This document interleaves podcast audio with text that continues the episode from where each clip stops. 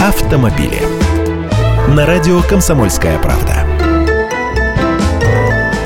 Здравствуйте, помнится, говорил я вам, что новые легковушки у нас чаще покупают с автоматом. Дали задний ход. Вот еще цифры. Почти полмиллиона новых машин с автоматическими коробками продано в России за 9 месяцев этого года. Около 487 тысяч, если точнее. И это на 9% меньше, чем за тот же период прошлого года. Но все равно на долю таких машин приходится пока 51,6% от всего объема российского рынка. Больше половины половины. То есть механика пока все еще на лопатках.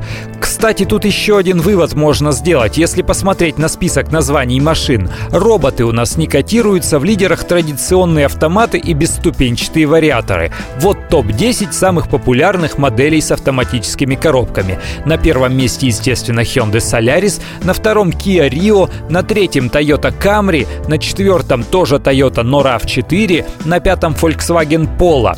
Вторая пятерка почти сплошь кроссоверы. На шестом месте Nissan X-Trail, далее Nissan Qashqai, Mazda CX-5, Kia Sportage и Skoda Octavia. Как видите, ни одной машины отечественной марки здесь нет, поскольку бюджетные автомобили у нас по-прежнему принято покупать на ручки. Оно и понятно, даже при всех прочих равных за коробку автомат придется доплатить от 30 до 50 тысяч рублей или еще больше, а иногда комплектации с автоматом стоят больше на 100-200 тысяч.